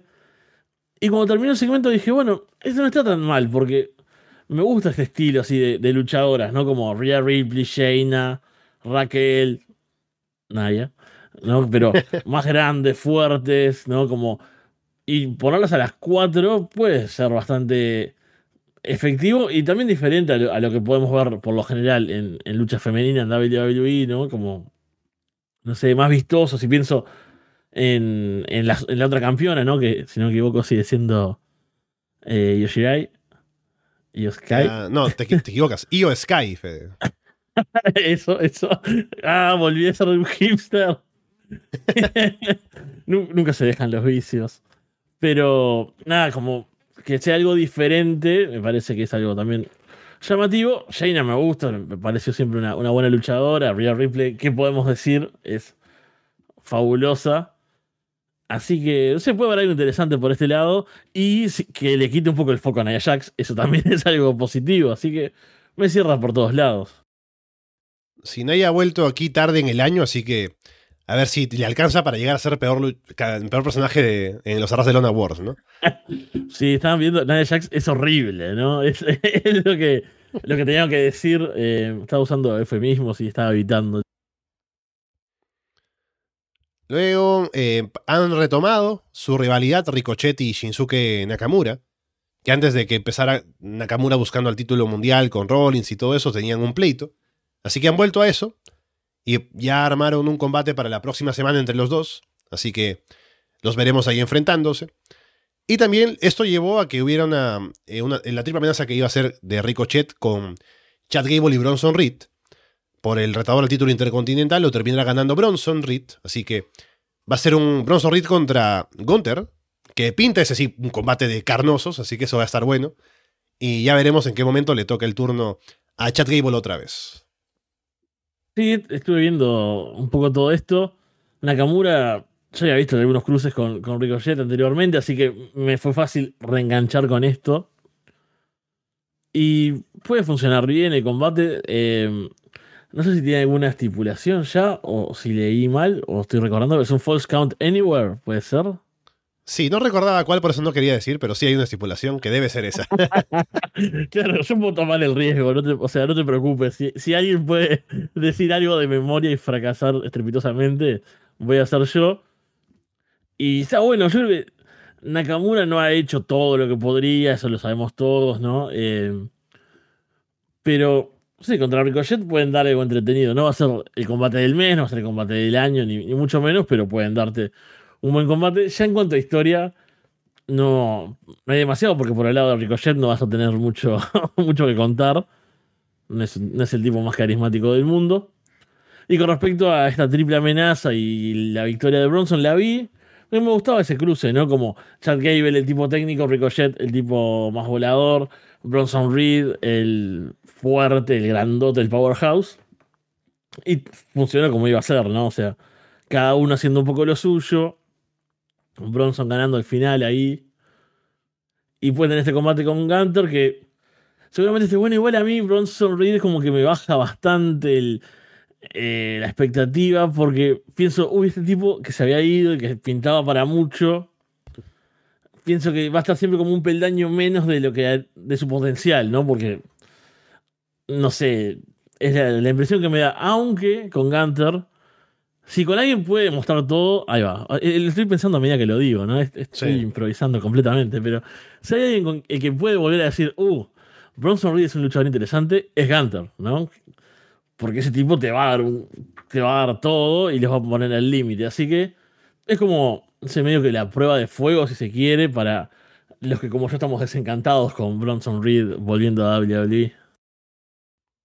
Sí, le tengo fe a ese combate como cualquiera con Gunter, así que creo que va a ser una buena presentación de Bronson Reed ahí para mostrar todo el potencial que tiene. Em, estaba pensando en algo que decían por acá. Eh, ah, ya recordé. eh, algo que tiene que ver con Nakamura, ¿no? Que hemos hablado más temprano de los cambios con Triple H ahora que no está Vince. En los tiempos de Vince, que es hace dos años más o menos, em, Nakamura estaba forzado a hablar siempre en inglés, ¿no? A pesar de que no pudiera hacerlo bien. Pero ahora con Triple H hay promos subtituladas, hay un poco más de libertad para que se muestre en su mejor faceta, ¿no? Y creo que eso al menos ha hecho que esa rivalidad con Rollins, si ha sacado algo bueno, es que Nakamura puede tener un mejor personaje como Hill ahora. Y creo que lo hace bastante bien. Entonces, algo ha revitalizado su personaje, tal vez no demasiado, pero le tengo un poco más de interés ahora a Nakamura en lo que puede hacer en comparación a cómo era antes, que era muy limitado. Y por último, hubo un combate de Becky Lynch contra Tegan Knox, que no vi, pero he escuchado cosas buenas sobre ese combate. Pero lo que me llamó más la atención de todo esto fue es que Shaya Lee, primero que sigue bajo contrato, que no me acordaba de, de ella, y segundo que va a retar a Becky Lynch en algún momento por el título de NXT. Veremos cuándo y dónde, pero estuvo ahí presente en el show. Sí, me pasó lo mismo. Incluso dije, bueno, vamos a recurrir a Cage Match. Y dije, Saya Lee, pero sigue luchando, sigue, sigue acá, ¿qué está haciendo? Y me fijé. Y los últimos, o sea, de acá a junio luchó en Main Event, lo cual no sé ni dónde lo pasan, ni si existe, ni si existe gente que lo vea. Lo cual es como no luchar. Claro. Después en un Dark de SmackDown, en un WrestleMania Showcase, en el Rumble se ve que estuvo, no me acordaba para nada. Y esto estamos hablando ya a principios de año, ¿no? Así que en lo que va del 2023 no hizo nada y apareció ahí para retar a, Becky Lynch. Y dije, bueno, acá no es culpa mía no saber dónde está, no saber qué hace, porque no estaba haciendo nada. Así que una sorpresa completa. Tampoco te diría que sé que tan bien lucha, porque no me acuerdo de nada. No sé si alguna vez la vi luchar, en realidad. Eh, me acuerdo que tuvo como una presentación en su momento y después abandonaron esa idea, puede ser, hace, hace unos cuantos meses, el año pasado ya, ¿no? Había llegado a SmackDown, si no me equivoco. Claro, con su manga. Sí, y todo eso y después quedó en la nada. Pero no sé, es las cosas raras que pasan en WWE. Y es lo que tiene también tener a Becky Lynch como campeona de NXT, ¿no? Que da lugar como a, a cruces un poco inesperados y no tal vez la ruta lógica que tendría el título si hubiese seguido con Tiffany Stratton. Todo esto lo, puedo saber eh, porque escucho Florida 2.0, si no, yo si, me cruzo hoy a Tiffany Stratton no sé quién es, o sea, visualmente no tengo idea, pero sé que era la campeona y que tuvo sus combates, etcétera. Todo eso lo sé por Justo esa semana, ¿sabes? Justo Paul Heyman salió a decir que Tiffany Stratton es el futuro de la, del wrestling femenino, de, de WWE y todo eso, y bueno, señor Heyman, si hubiera usted escuchado Florida 2.0, lo sabría esto hace como eh, cinco meses, ¿no? Pero bueno, claro. que venga con la, noticia ahora como el wrestling, como mejor dicho, el, el Windows Explorer, ¿no? A estas alturas. Bien, SmackDown. ¿Qué tuvimos en SmackDown? Eh, LA Knight encaró a Roman Reigns, ya me imagino calentando el camino a un combate en Survivor Series. Lo que mejor que nos dejó este segmento fue esa imagen de LA Knight con sus lentes oscuros, reflejando la, cara de Roman. ¿no? Eso ya es cinema, ¿no? Hay, hay que aprender a fumar en ese momento para ver ese segmento. No, no, completamente. Tengo mi, vaporizador acá. completamente fue cine. Yo lo vi y dije, quisiera ser fan de esto. O sea, quisiera que me gustara LA Night y tener una captura de pantalla de este momento. Eh, hay, que decirlo, fue una gran toma y pensé también la frase, esto es cine de verdad. Que, fue lo mejor de, todo esto, la verdad, porque en realidad odio a LA Knight. No me gustaba cuando era Eli Drake en, Impact y tenía el Dummy, yeah, ahora solo el yeah. Y ah, qué horrible que es LA Knight.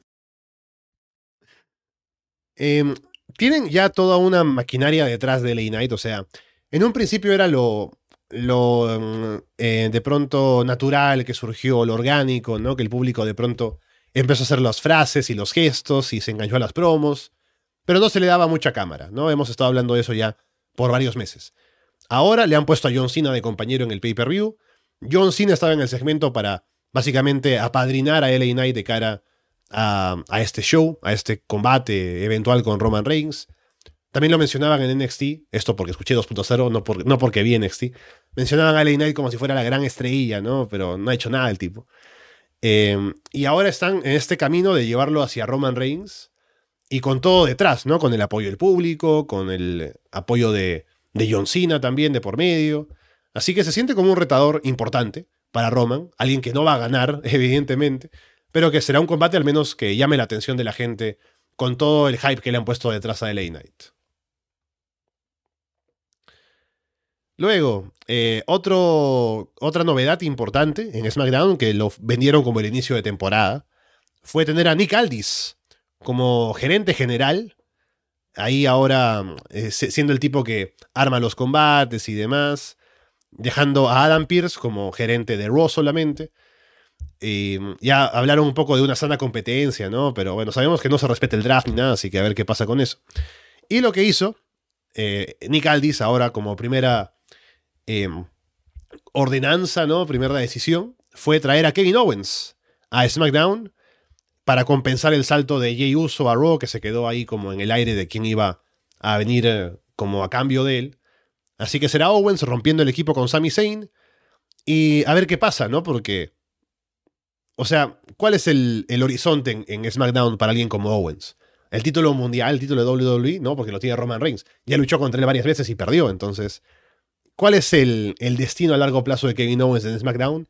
No lo sé, pero al menos es un cambio que podría traer algunas cosas interesantes, al menos porque es Kevin Owens a fin de cuentas.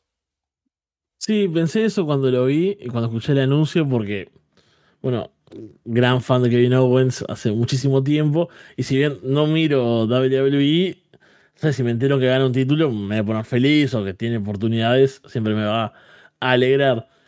Entonces pensé eso, dije, bueno, ¿qué puedo hacer en SmackDown? Porque no va a aspirar otra vez al título, que ya perdió oportunidades varias veces. Eh, no está en equipo con Sammy, porque, bueno, Sammy queda en Raw.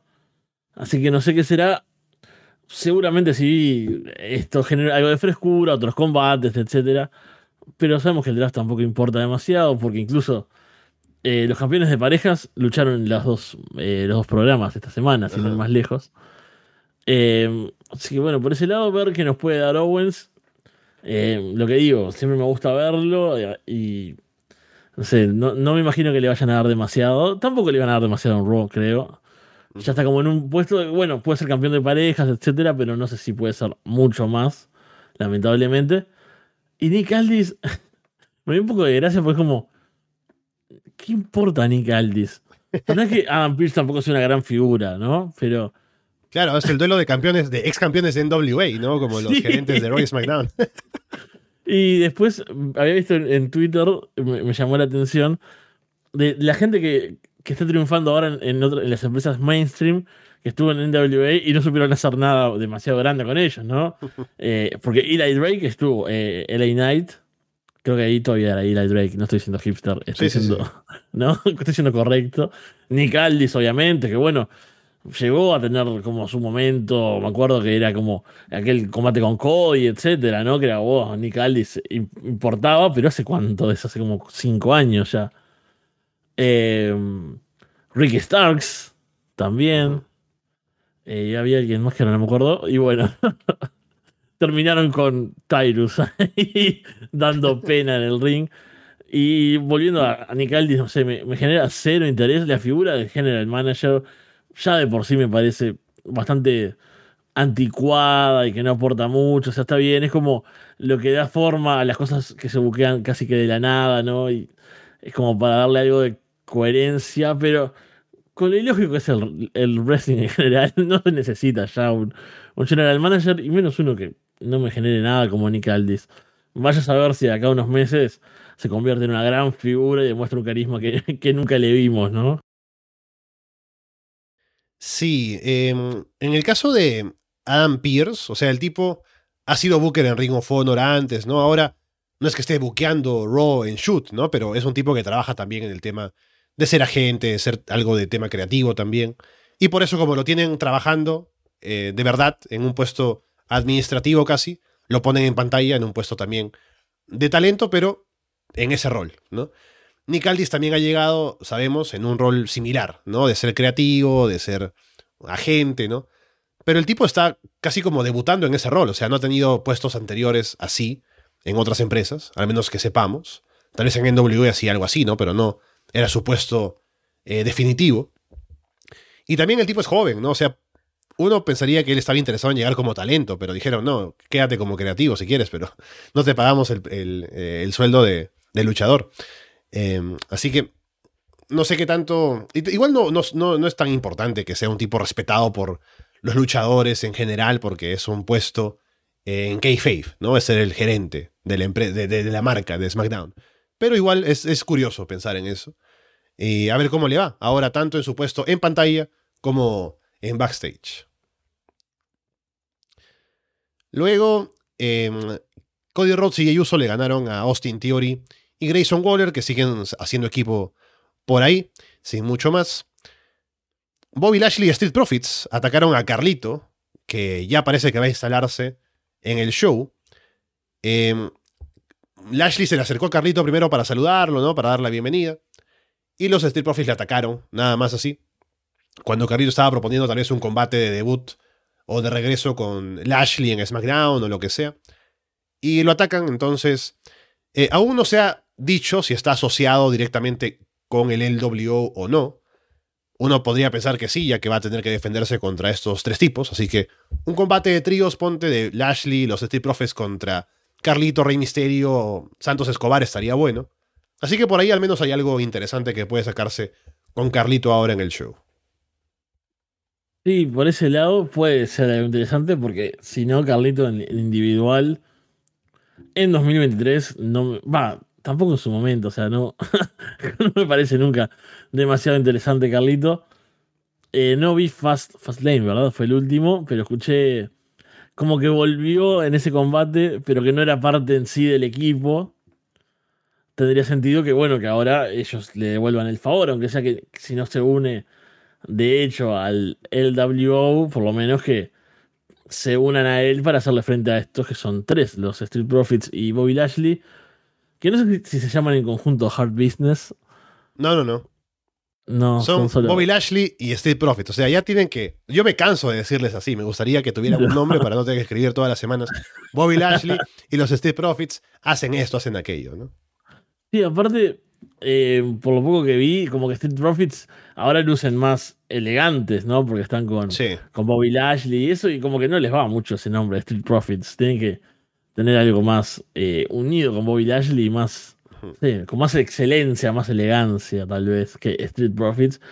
Que tampoco me, me parece muy rara esa unión.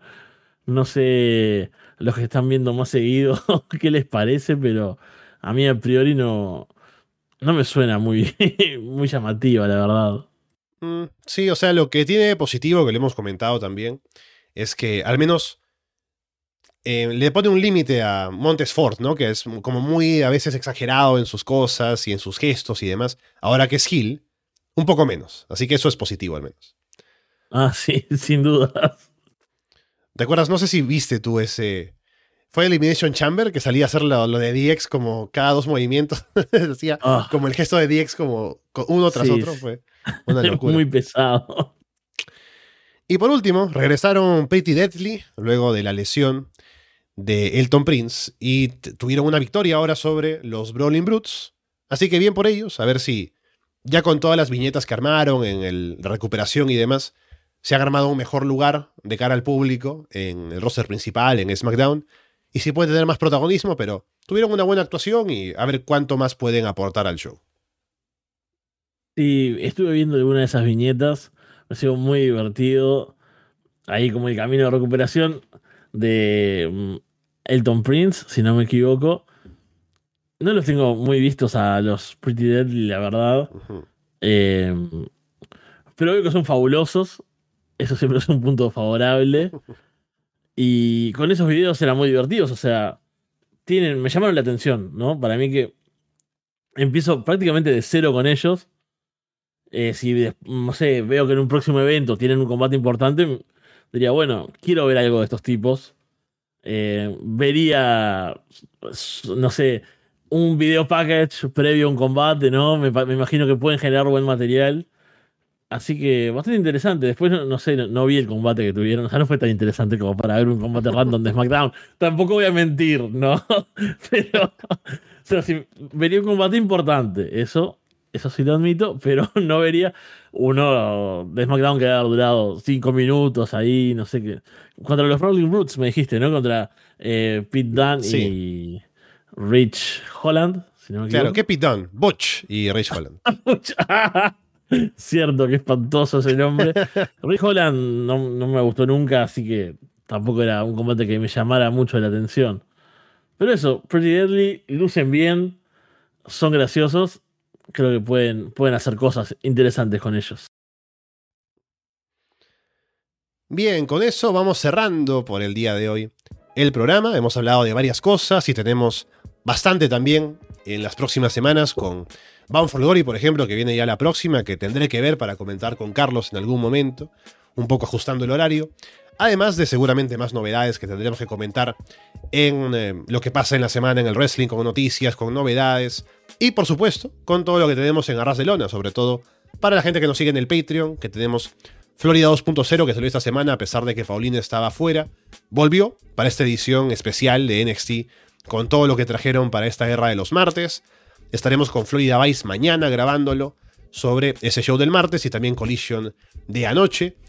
Y aparte Monday Night también, que tuvimos un show especial de One Night Only del 97 con Shawn Michaels ganándole a British Bulldog en su, en su ciudad natal, ¿no? en su país, que fue una, una locura. Y aparte siempre con ese contenido, además por fuera, off topic con Walter, tenemos la Casa de los Horrores contigo, Fede, y con Alex, y demás cosas que se presentan para, eh, para ustedes, como fue también esta última semana ese show de SummerSlam 2013, ¿no? Así que hay de todo en Arroz de Lona siempre, semana a semana. Triple Amenaza va a volver pronto, así que también estén atentos a eso. Y bueno, Fede, estaremos de vuelta en, en ese Triple Amenaza también cuando tengamos al último finalista que nos falta. Y además en alguna otra cosa que se presente para estar por aquí juntos como siempre. Sí, yo creo que alguna cosa de Underground. No, quiero decir otra vez West Coast, pero tiene el regreso de Chris Hero. O sea, es un gran motivo para, para volver a, mirar la empresa. Y bueno, estuvieron hoy, ahora no me acuerdo el nombre, pero acá en comentarios en el chat estuvieron tirando algunos datos de Circle Six, así que tirándome material para la Casa de los Horrores. Seguramente la semana que viene grabemos porque hubo una cantidad de cosas, una cantidad de cosas horribles, una cantidad de cosas buenas. No las que se ven en Twitter, ¿no? Que, que, la gente le prefiere discutir algo que pasó hace meses en un show random en vez de hablar de, no sé, Maya Slamovich contra Rina Yamashita. Eso vamos a ver en la Casa de los Horrores. Y bueno, después, como dijo Alessandro, un montón de cosas para ver y escuchar en el Arras de Lona Universe. Bien, con eh, todo eso dicho por ahora, los dejamos de parte de Fede Fromgel y Alessandro Leonardo. Muchas gracias y esperamos verlos pronto.